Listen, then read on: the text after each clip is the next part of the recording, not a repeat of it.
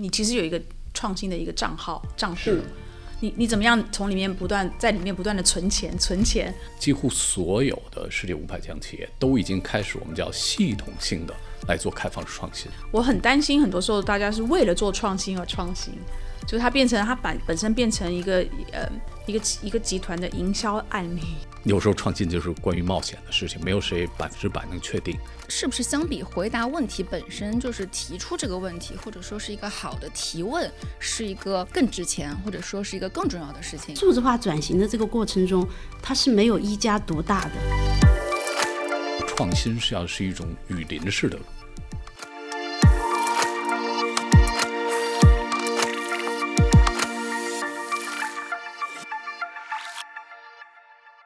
Hello，大家好，众有话说第二季上线啦！欢迎大家收听今天的节目，我是 Serena，来自中粮联行，非常高兴与大家在线上相聚。在众有话说的第一季里，我们聊过疫情期间物流的痛，聊过办公室进化论，也聊过城市更新的故事。在这段貌似沉寂的时间里，众有话说也试着走出去，和其他领域的伙伴探索更多有趣的问题。本期众有话说由陈悦 Urban Lab 联合呈现。陈悦是由仲量联行携手合作伙伴发起的国内首个房地产科技企业联盟，专注链接初创科技与业务场景，以科技赋能房地产行业转型。今天呢，我们有幸请到了来自中粮联行及陈悦房地产科技生态圈的伙伴 SAP 和将门，一起来聊聊大企业开放式创新。接下来，先请各位嘉宾和听众朋友们打个招呼吧。Hello，大家好，我是百西李倩玲，我是中央联行的大中华区的首席执行官。Hello，大家好，我是来自于 SAP 的 Sophia 啊，我是 SAP 点 IO，也是 SAP 加速器大中华区的项目负责人，同时呢，也是 SAP 的设计思维专家。大家好，我是魏振一，我是在将门负责为很多国内外的大企业来提供开放式创新服务的。嗯，再次欢迎大家。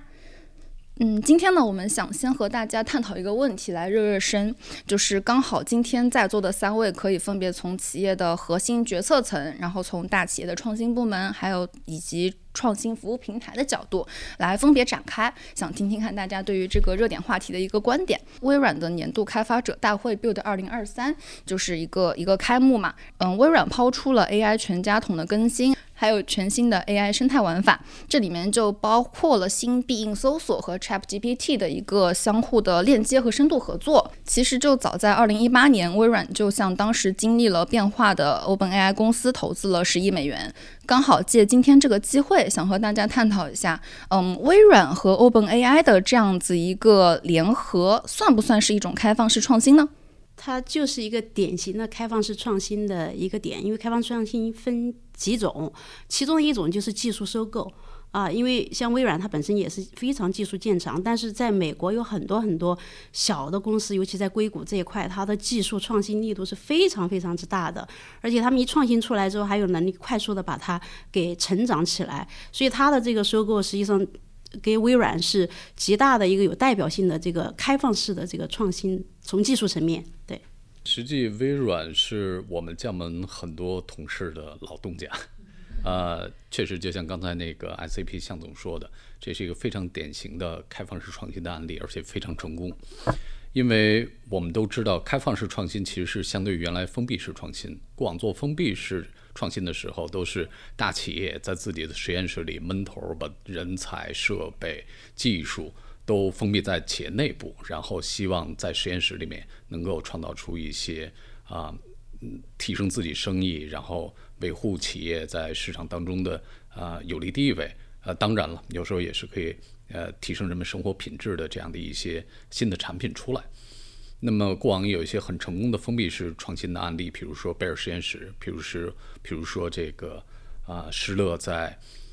呃加州的这个实验室，那过往都是很成功的封闭式创新的案例。那么后来大家其实发现，随着互联网的普及，随着教育的普及，随着风险投资的普及，越来越多的新技术实际是诞生在公司之外。特别是一些有活力的初创公司，像 OpenAI 这样的，那么这时候大公司就不能太封闭了，就必须开放自己的边界，去拥抱这样一个生机勃勃的我们说创新生态。所以微软的这个举动就典型的看到啊，这样一个组织它非常有机会在人工智能领域里面取得突破。那么早早的我先投资锁定和它的未来的这样一种合作关系，这是确实就像刚才向总说的，是一个非常典型而且成功的开放式创新的案例。嗯。它它肯定是开放，就是我觉得开放性创新创新就是一个非常形象的，就大企业把门打开，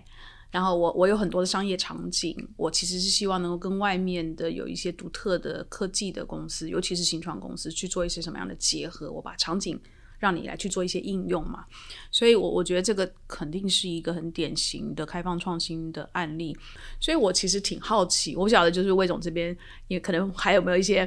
肯曾经问过微软内部的人，就是他们是怎么怎么去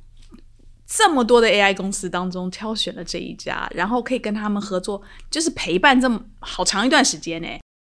在这些初创公司草创阶段。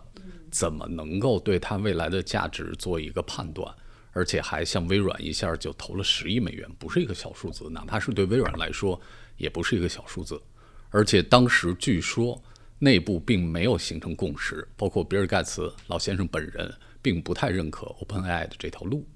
而当然还是呃现在的这个微软的 CEO 萨提亚，他比较认可。那么在这里面就有点像，因为我们也做风险投资。所以我们觉得，在一个早期的高科技的项目里面，最重要的是两点。第一点呢是人，你投的这个团队是不是业内最顶尖的？OpenAI 毫无疑问，他们的这个原来这些创始人，加上后来他们利用自己这个理念招募来的这个初始团队，都是业内应该是最牛的一批大咖。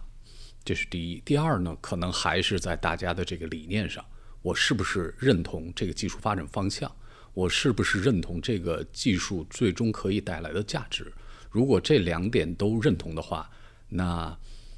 有时候创新就是关于冒险的事情，没有谁百分之百能确定，但是大家就愿意在这个方向上来赌一把。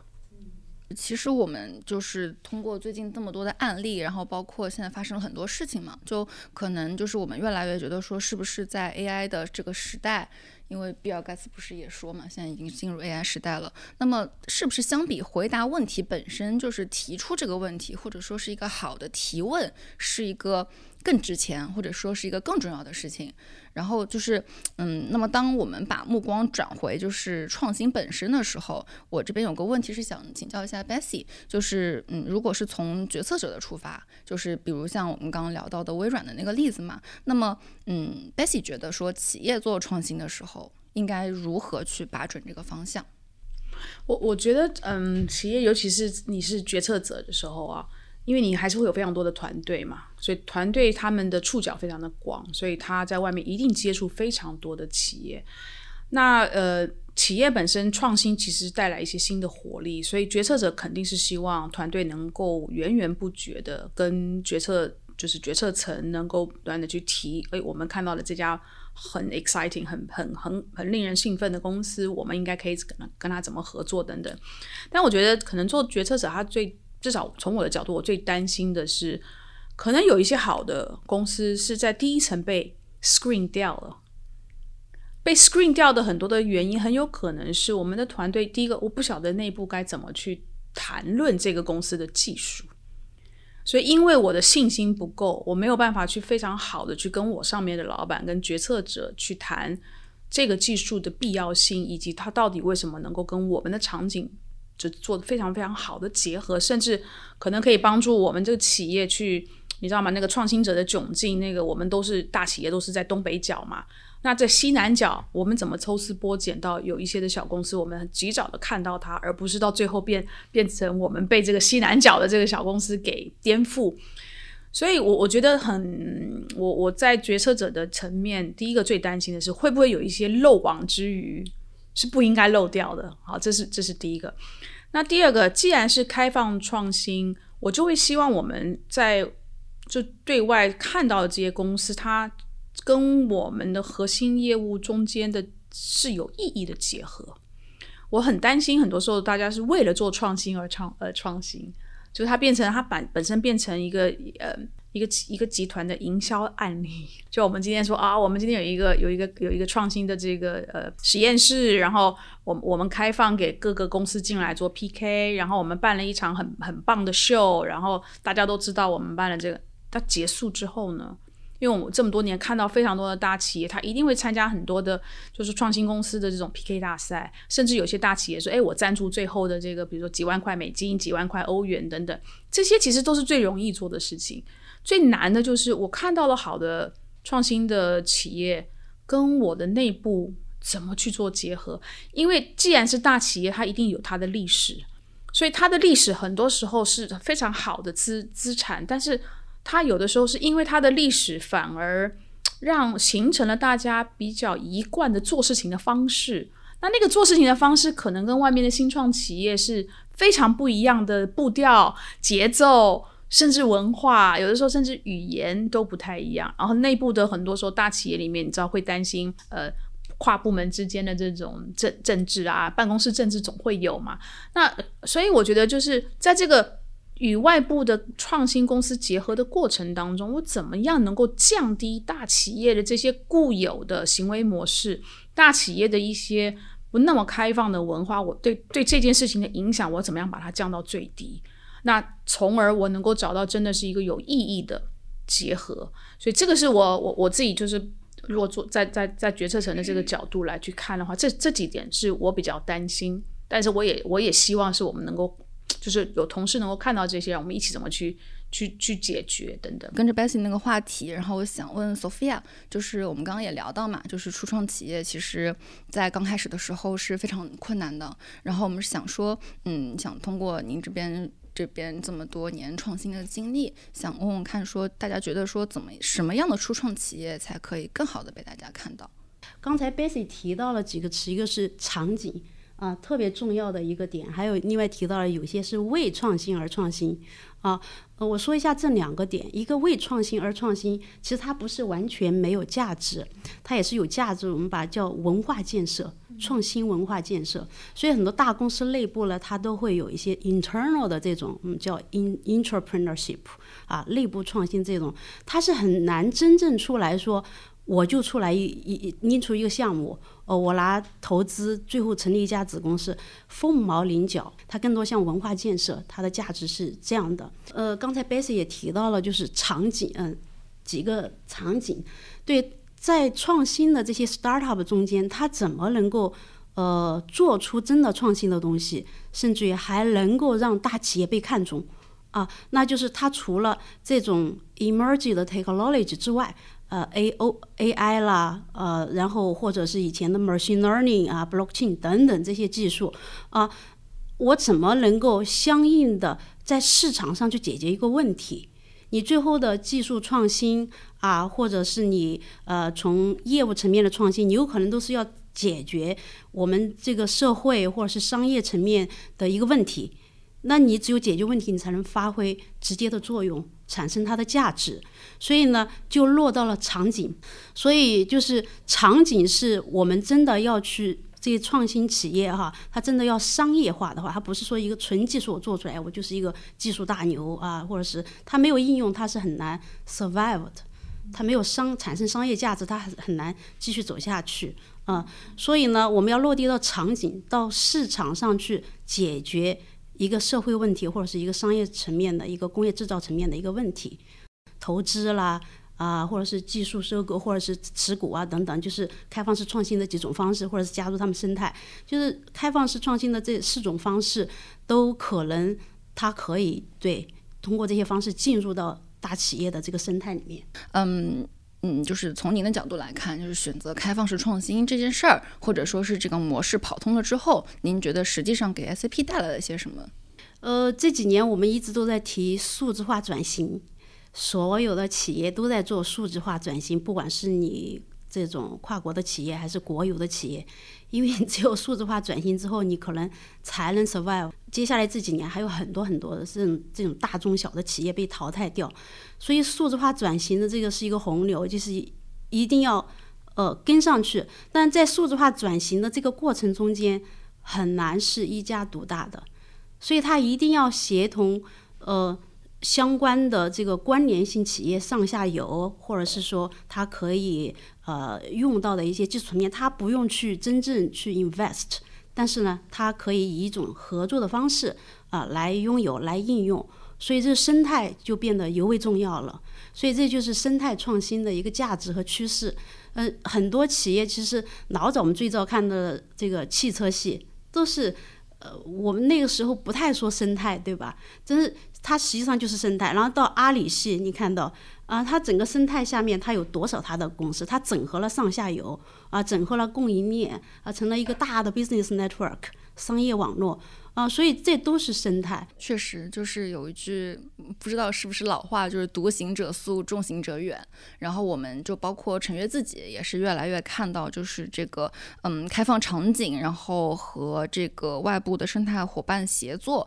就说说直白一点嘛，就是扩大自己的朋友圈嘛，就这件事情变得越来越重要。嗯，然后就是这一点，其实我们也是想再接着请教一下 Jason 魏总，就是想问一下，说从降门的角度出发，大家是怎么看待就是现在这个开放式创新的生态的？然后您觉得这边未来的价值在哪里？嗯，因为开放式创新这个概念是呃美国加州 Berkeley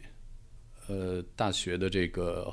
叫 Henry Chesbrough，他首先提出来的，在二零零三年，当时他提出来的时候，他 Google 了一下，就发现了那个没有 Open Innovation 开放式创新这样一个提法，然后他出了那本书。出那本书之后两年呢，就是他再去 Google 就发现，哎，五百万条。所以说，实际上虽然他提到的一些开放式创新的方式，很多公司可能已经用了十年、二十年，但是大家从来没有把它整合在一起，提出这样一个概念 “open innovation”。而一旦提出来了，大家觉得哦，非常非常契合，很对，所以就是这个概念迅速被普及了。那么过往这些年，我们服务了超过五十家的这个国内外的大企业，我们应该是说，就是世界五百强企业。几乎所有的世界五百强企业都已经开始我们叫系统性的来做开放式创新，有专门的团队，有专门的预算，有专门的战略。就像刚才向总说的，建立自己的创新生态系统，这个事情已经是做了很长时间了。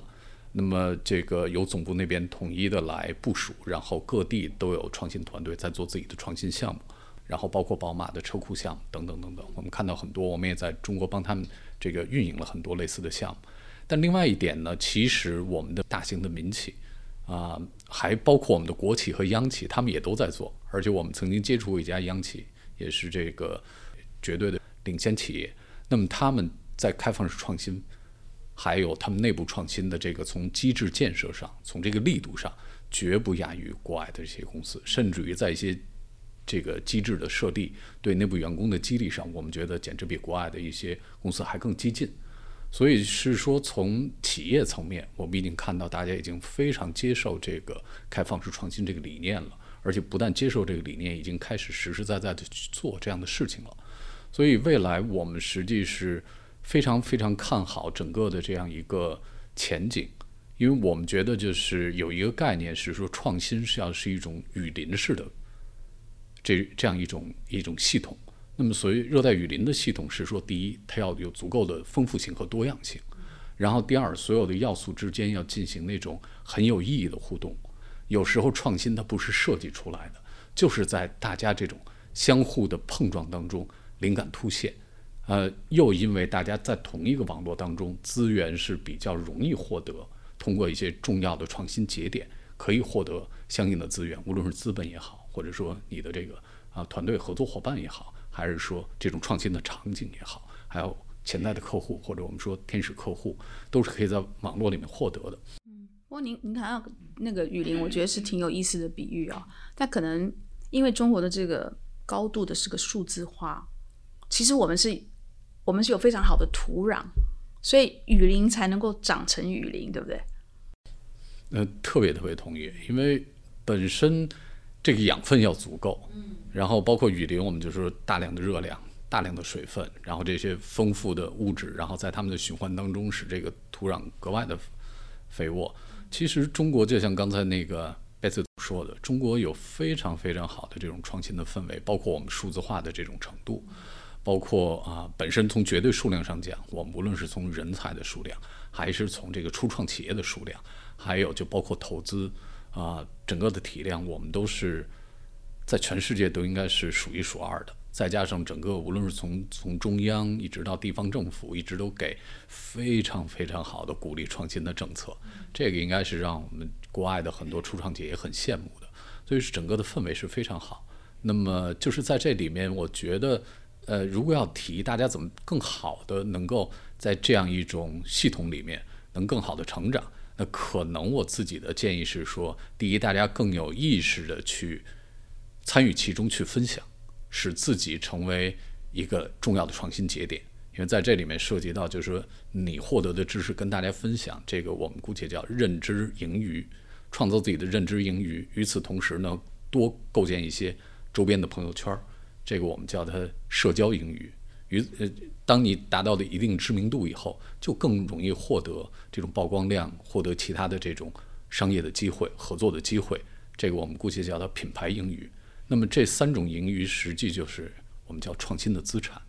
那么我觉得，无论是大企业也好，还是这个初创公司也好，应该有意识的来多积累这样的创新的资产。这样的话，使我们创新的成功率啊、就会更高一些。还有大企业里面的个人，因为其实你自己也有一些你自己的创新的资产，就是你其实有一个创新的一个账号账户，你你怎么样从里面不断在里面不断的存钱存钱，到你的资产到最后，不管今天我在这个公司做，或者是我换到了另外一个公司做，我的资产是跟着我，因为这是我的资产，所以我到了另外一个环境，我其实了解那个环境是怎么样的运作，我这个资产依然还可以第一个拿出来用，第二个我还可以继续往里面去存钱。Bessy 总这个比喻特别的恰当，特别生动。因为在我们接触过程当中，就像刚才其实二位都谈到了，其实大企业跟初创企业来进行创新合作非常的不容易。大企业本身有一套很严谨的流程，而大家习惯了这样一种工作惯性，所以用一种创新的思维和方式去做事儿是很难很难的。但我们也看到，就在推动大企业创新的过程当中，有一些关键的创新者，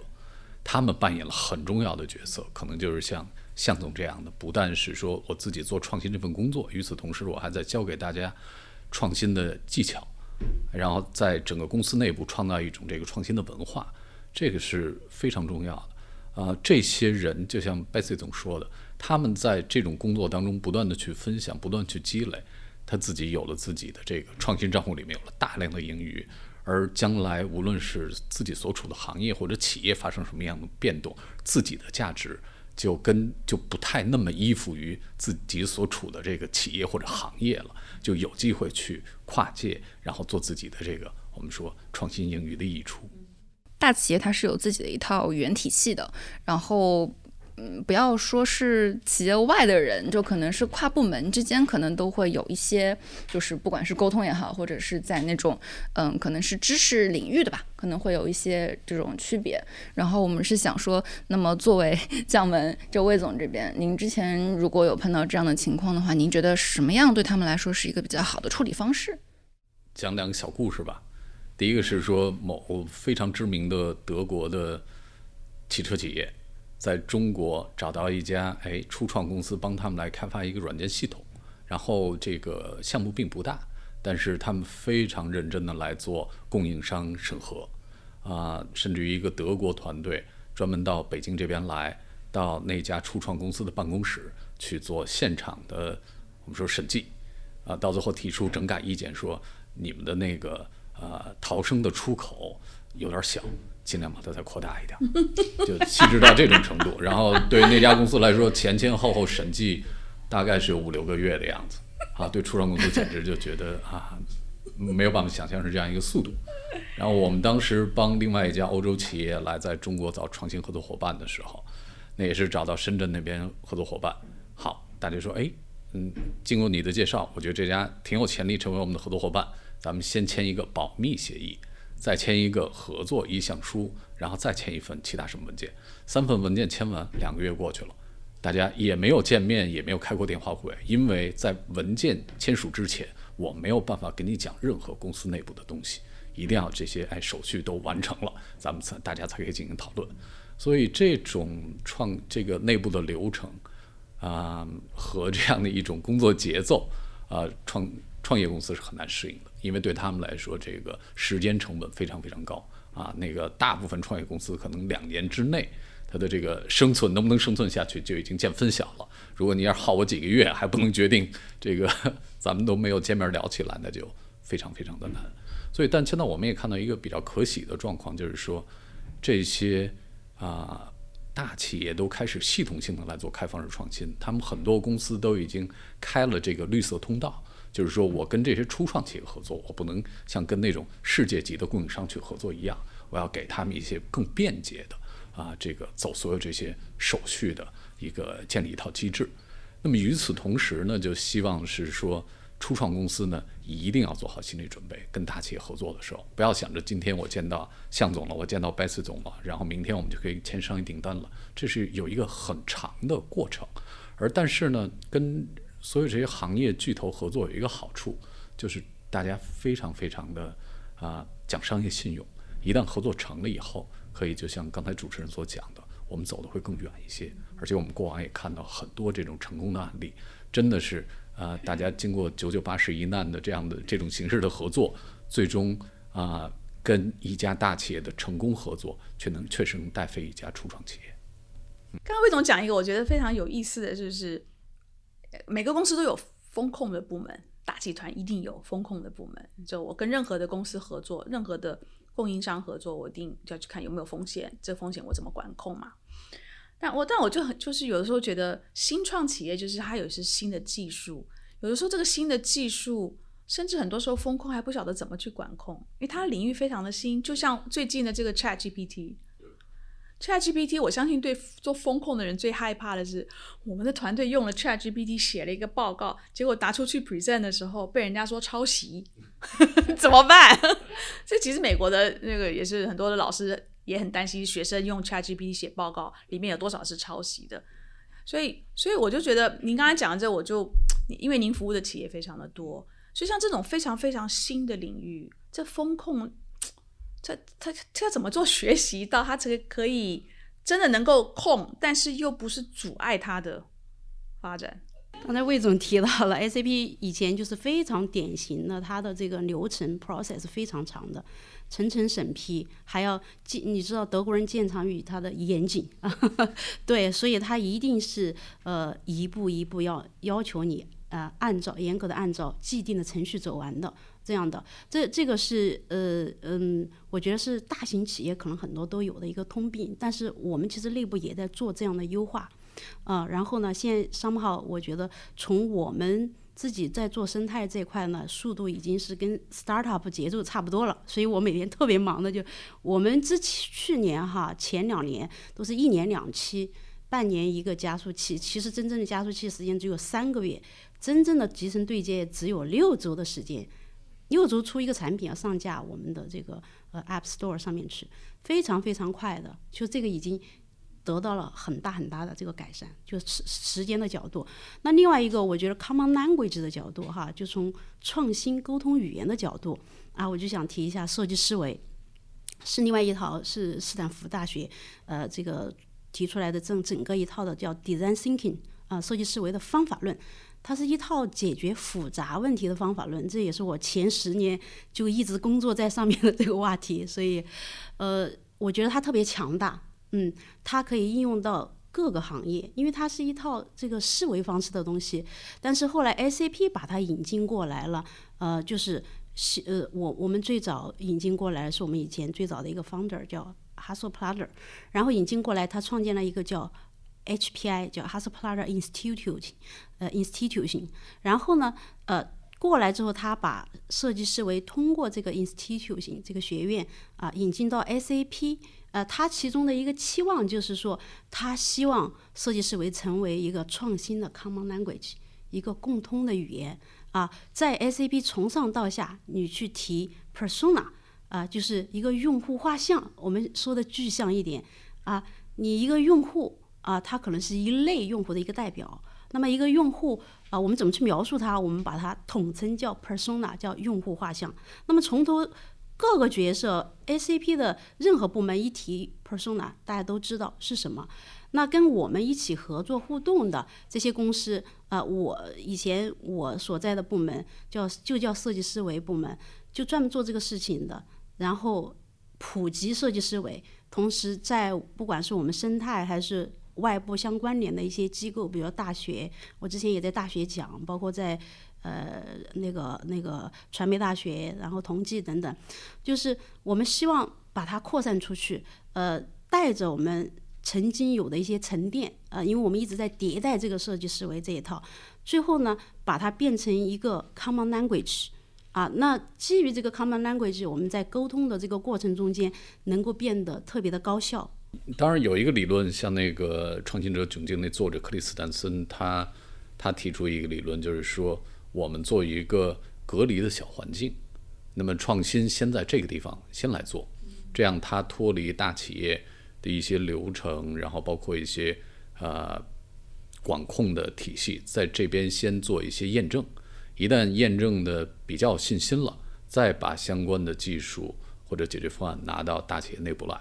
他有有人给这个呃我们相对隔绝的这个创新环境叫创新殖民地。刚好聊到这一点，其实我觉得像我们一直在做的那个概念验证，然后这一块是不是其实也是给它一个嗯相对来说比较可以管控的一个一个一个小环境？对概念验证，其实是无论是设计思维还是敏捷创业里面最重要的环节。我们现在看所有的企业在做这种创新合作，呃，概念验证都是里面至关重要的一个环节，因为大家创新就是其实创新本质上就是关于试错。然后，而且大家这个核心的理念就是说，尽可能快速、尽可能便宜的去试错，然后这样的话，我能通过这个试错的过程，找到里面真正的这个呃有价值的创新的点，而且我可以比较快的来把这个点抓到，并且把它商业化。那么在这里面，这个 POC，也就是说概念验证，扮演了一个非常非常重要的角色。嗯但试错这件事情在大企业里面很困难的，呃它很它很困难，并不是试错这件事情困难，而是要参与这件事情的人的勇气。因为试错就代表他会错嘛。对。那如果我们今天开放创新，我们把外面的公司景象，我们说，哎，我们这样有一个场景对你打开，然后我们来试，它肯定是它是肯定是有失败的地方。那当他失败，大大集团里面负责任这件事情，就会让很多人却步，就想失败会不会记到我头上？我会不会被记一次警告，或者是大过？因为我们场景打开，就代表像我们是服务型的企业，它肯定一定会有牵扯到客户，或者就是我们刚刚讲法务一定会看的这个风控的这个层面。所以我我就发现这件事情在企业里面，有的时候你是光是嘴巴讲，告诉别人说没关系，我们可以试错。有的时候同事不一定信你，他会觉得、嗯、你当然这样讲，但是当我错的时候，你可能会处罚我。所以我觉得这件事情是在企业里面比较辛苦。这个是非常有挑战的一个点，但当时他其实在这个机制中间呢，还是有一些呃呃这个 mitigation，在有些这个方法或者 process 再去呃降低这个影响。比如说，我们做一个呃整个这个呃加速器或者这个过程中，我们是有一个百分比，它是给你了一定的这个呃可以去犯错的空间的。也有一些公司现在就开始从机制上做这样一个设置，就是说，凡是那些呃风险比较大、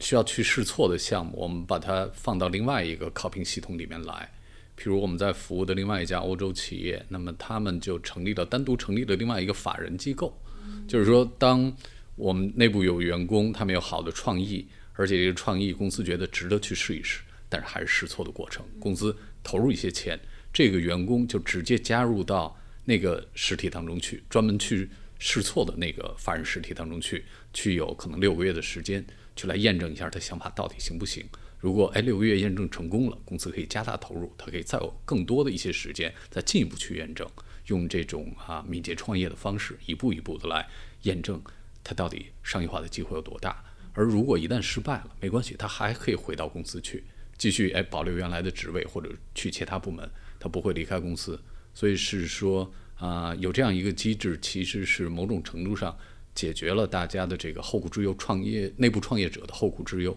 与此同时呢，也把这种创业的风险。呃，放在一个比较可控的范围之内，而不是直接，万一要是这个项目不成功，直接影响到主业，那麻烦就比较大一些。嗯，亚马逊亚马逊的电子书就是这么开始的。如果如果大家有兴趣去去看去看一本书叫《Every Everything Store》，它其实就是讲亚马逊，就是 Bezos 呃贝索斯从一开始他是怎么开始亚马逊这家公司。然后它里面有个章节，我就是我非常喜欢那个章节，就是谈到。他们一开始，因为亚马逊一开始是卖的是在网上卖实体书嘛，那所以他就在想，可能他是一个很有大，一定是一个很有远见的人，所以他认为将来这个电子化电子书可能是在什么时候会出现。那当那个出现，如果我不准备好，他就会颠覆我现在的亚马逊。但是呢，他也知道，就是当时的亚马逊已经是成功的，所以你如果要在企业里面去去做这件事情，很多人是会有保护主义的。就是你让我做这件事情，那不就可能我将来没工作了吗？我现在在亚马逊上卖的实体书，所以他就做了一件有趣的什么有趣的事情呢？因为亚马逊的总部其实是在那个西雅图，他呢就很神秘的，没有让太多人知道，跑到了那个加州，就在那秘密的组了一个团队。他给那个团队我说：“你们只有一个使命，就是我要你想出一个。”呃，就是呃，商业模式是来颠覆我现在的亚马逊的。然后你们做的事情，亚马逊除了我，可能我的财务长对，没有任何人知道。一定是经过一段时间，他研究出来的第一个产品，就是在亚马逊上卖电子书这件事情。所以那个时候，这件事情当贝索斯觉得 OK 成熟了要推出的时候。他遭遇到的是那个内外夹攻的那种压力，你知道吗？外面的市场当然就出版商肯定不认这件事情，你的电子书一出卖的又比纸纸书便宜，那我还还还赚什么？我的利润被压缩。然后亚马逊里头的人当然是为了要保自己的饭碗，他也是内部有非常多的声音。可是当然，就贝索斯就觉得，如果我现在不颠覆我自己，我将来总有一天会被别人颠覆。所以这个。开始卖电子书，到后来就演变出后来的这个 Kindle 的这个这个电子书的这个 device。所以那一个章节让我看，我是觉得他很有勇气。就像这个有点像您刚刚讲的，就是第一个，我不要去影响我原来的主业，然后我也不要让我原来主业的的同事有一个有一个保把自己保护起来的那种，然后抗拒的，所以他就在外面弄。那就像您讲了，弄失败了就失败了，变成另外一个主体，它也不会影响到我亚马逊，对吧？嗯。但是这个一旦成功，其实就是我们现在常说的第二增长曲线。嗯，就其实大家做这种开放式创新或者企业做创新，其实也挺大程度上是为了找这个增长点。而且在这里面呢，就是在引导整个公司的这种创新的改变，整个文化的改变，一把手在里面就扮演的是至关重要的角色。因为还是举我们老东家那个例子，就是微软。微软原来的 CEO 前任 CEO Steve Ballmer 是一个非常非常了不起的商业领袖，在微软最困难就可能要被拆分的情况下，他接替了这个比尔盖茨当微软的 CEO。那么微软在他领导这十年，财务上的表现非常非常好，但是股价几乎就没有变。当然，这也是我个人的一个巨大的经济损失。那个原因是说。大家觉得微软没有未来。虽然你的 Windows Office 很赚钱，处于一个垄断地位，但你未来怎么样呢？你没有搭上移动互联网这班车。所以，而 Steve Ballmer 本人对微软特别有感情，但与此同时，他太封闭了，在公司内部不许任何人用 iPhone 的。我们一次在北京，我们在北京开会，一个两百多人的会议室，并不太多，因为新来的员工不太知道他这个习惯，拿 iPhone 给他拍照。他居然停下来，指着李勇喊：“你怎么敢用 iPhone？” 公司里是这样一个氛围。而那个萨提亚上来之后，萨提亚最强调的就是我们这个行业不尊重传统，只尊重创新，而且要讲究同理心。我们要向客户所想，不要有什么背那么沉重的历史包袱。已经过去了，你要往前看。所以我觉得就是，而萨提亚。上来这几年，微软的股票涨了，啊，应该是从三十块钱最高时候涨到接近两百块钱。而且那个就像刚才提到的，他又投资了这 OpenAI，就是每一步都几乎都是在走在呃通向未来的正确的道路上。整个公司这个啊资本市场对它的看法，然后从股价上直接体现出来，这就看出一把手他的格局，他的这种坚定的信念，他给公司带来的这种我们所说的远见 vision，是真是至关重要的。嗯不过他也很厉害，能够第一个要让董事会也要支持他，是因为在这个过程当中，其实是可能是很孤独的。因为第一个你要花很多钱去做这样的投资，是，所以第一个董事会要通过。然后市场上华尔街分析师他认不认这件事情？因为你知道华尔街分析师是每个季度每个季度看报看财报的，没错，所以他是短期就去追你那个数字。是，所以呢每一笔钱花出去，你的那个投资报酬率，他们是用短期的来看。嗯，所以我觉得那个一把手，第一个他的远见，第二个他能够让他能够让董事会能够认同他的远见，愿意支持他一起去面对外部的。华尔街分析师的声音，还有投资者，所以我觉得那个过程其实是真的很很很孤独、很孤单。但是，一旦做成了，我觉得觉得就是那种成就感，我相信是大概很难有人可以体会。嗯，特别认同那个。我们觉得有时候创新道路上，大家就是有特别强烈那种孤单的感觉，因为我们也跟很多的这创业者、这个初创公司的。创始人来聊，他们就觉得啊，当你真的走上创业这条路的时候，相当多的时间你是感觉到孤单的，嗯，所以这也是我们也特别希望能够跟更多的合作伙伴，尤其是大企业客户一起，我们能创造一个社区，让大家彼此相互支持，有时候就是情感上的支持就就可以，因为他们确实是需要那种志同道合的人，需要给他们打气，因为他们没有办法是跟自己的员工去。去谈这些事情，因为我们看到身边的创业者或者原来的同事，那是自己可能已经把房子抵押了，然后再付员工的工资，绝不敢在这时候再跟员工来说我有多焦虑或怎么样，在员工面前永远是那种非常乐观、非常积极的那一种状态。就是所谓的技术是永远向前看的嘛，然后创新其实是永无止境的。然后我这边还有一个问题，准备的是想请教一下各位，大家觉得说，嗯，其实我们刚刚也聊了非常多，但是想再追问一句，大家觉得大企业开放式创新这个点上是不是还有更多的可能性？其实刚才说了，我们提到一个概念，就是说这个热带雨林式的这种啊创新的生态系统。那么在这里面，首先呢就是要求一个多样性。所以就是，而且我们看到，就是说，呃，所谓颠覆式的创新，往往不是从本行业出来的，都是从其他行业出来的。所以说，经常大家说这个门口的野蛮人。所以我觉得，我们在大企业的这个创新合作伙伴当中，有很重要的一点叫行业外企业。在中国，可能行业外企业是大家容易想到的是说这些互联网大厂。那么我是传统行业，我要做数字化转型，那么我可能就要找到阿里、找到腾讯、找到华为或者找到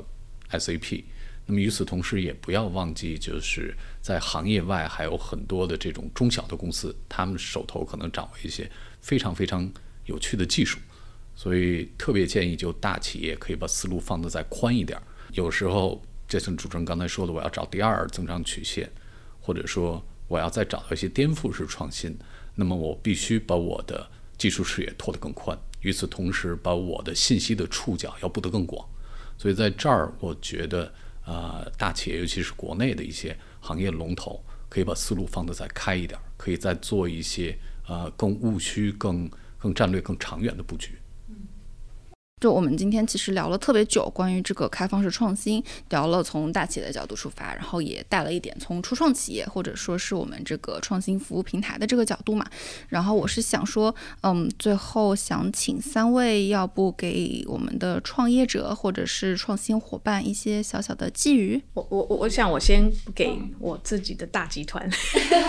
给我觉得开放开放式创新，当然听起来是我们我们。对外面的小企业把门打开，开放，把我们的生态啦，把我们的场场景打开，开放给他们。但我觉得更重要的是，大企业内部真自己要先开放起来。他，你唯有内部真的开放起来，然后你开始要培养这个创新的土壤，这外面的这创新的种子进来，它才能够落地生根，然后它才能够长成一个雨林。否则进来了之后，它就是昙花一现。然后大家就是啊，我我尝试过了，但是这样的原因那样的理由，然后他就一直没有长大。所以我觉得自己的内部的系统的的打开，自己内部的心态的打开，以及那个弹性的那个打开，更重要的是勇气的这件事情，试错的打开，这都是很重要。对创业者而言，呃，也需要打开。首先是说，所有的创始人，第一呢，我们都说这个勤于思，还有敏于行，能就是采取行动是非常非常重要的。第二呢，还是按刚才说的，呃，中国其实已经逐渐的在培育这样热带雨林式的创创业的氛围、创新的氛围，所以希望我们的创业者可以积极的投身到这样的社区里面去，多认识一些我们创新创业的合作伙伴，大家彼此启发、彼此支持，呃，彼此啊链接，创造出更多的这种商业的机会、合作的机会，这点非常重要。与此同时，我希望其他有志于创业的小伙伴，在你动了创业这个念头的时候，就开始做这样的积累。呃，从我的角度呢，嗯，我可能也是对一些创新创业公司吧，啊，然后我是觉得，嗯，他们想要在市场上获得很好的机会，不管是跟大公司去合作，还是说赢得市场、赢得客户，那我觉得整体从公司首先内部文化来说。保持一个创新的思想，当然它可以引进一些比较先进的，比如说设计思维啊，然后商业模型分析等等这些创新嗯方面的方法论，它更科学也更高效。那同时呢，它也可以自己通过一些形式，刚刚我们最早贝利总提到的形式上的一些创新，来激发员工保持一个创新的思维。呃，同时要找对场景，因为你只有。到具体落地场景了，才能去证明你的市场价值，然后同时要在更大的平台上去宣传自己，啊，这是一个途径，能让更多的人，能能让更大的一些公司能够看到你。感谢几位嘉宾的真诚分享，还有 Bessy 的给力助阵。那么，期待今天的节目可以给到各位听众朋友们一些打开的灵感和勇气。本期的众有话说就和大家聊到这里啦。如果在收听节目的过程中有任何想吐槽、想分享的，欢迎各位听友和课代表在评论区与我们互动。大家也可以在中粮联行官方微信号找到本期众有话说的精华版文字。众有话说正在发生，我们下期再见，拜拜。